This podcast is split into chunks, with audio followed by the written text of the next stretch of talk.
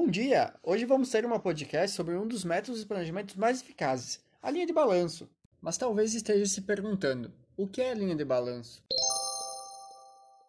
A linha de balanço é um processo de controle e planejamento criado pela Goodyear na década de 1940 e amplamente utilizado na construção civil atualmente, principalmente em projetos que possuem padrão de repetição, como prédios de múltiplos pavimentos, por exemplo. Ah, ok, já sabemos o que é a linha de balanço. Agora resta saber como projetar com a linha de balanço, né? Tudo começa com o cronograma da obra, separado por atividades a serem realizadas e já com a previsão de duração para essas atividades.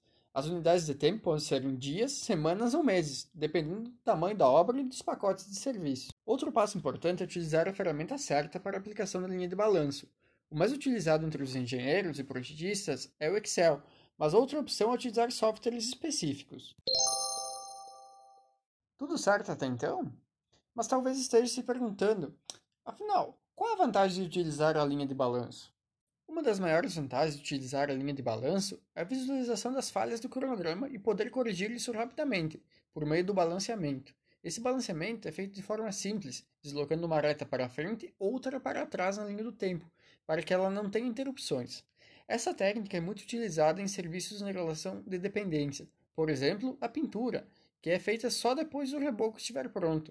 Com o balanceamento feito, pode-se descobrir qual a data correta para começar a pintura, para que a equipe não fique nem um dia ociosa esperando pelo reboco.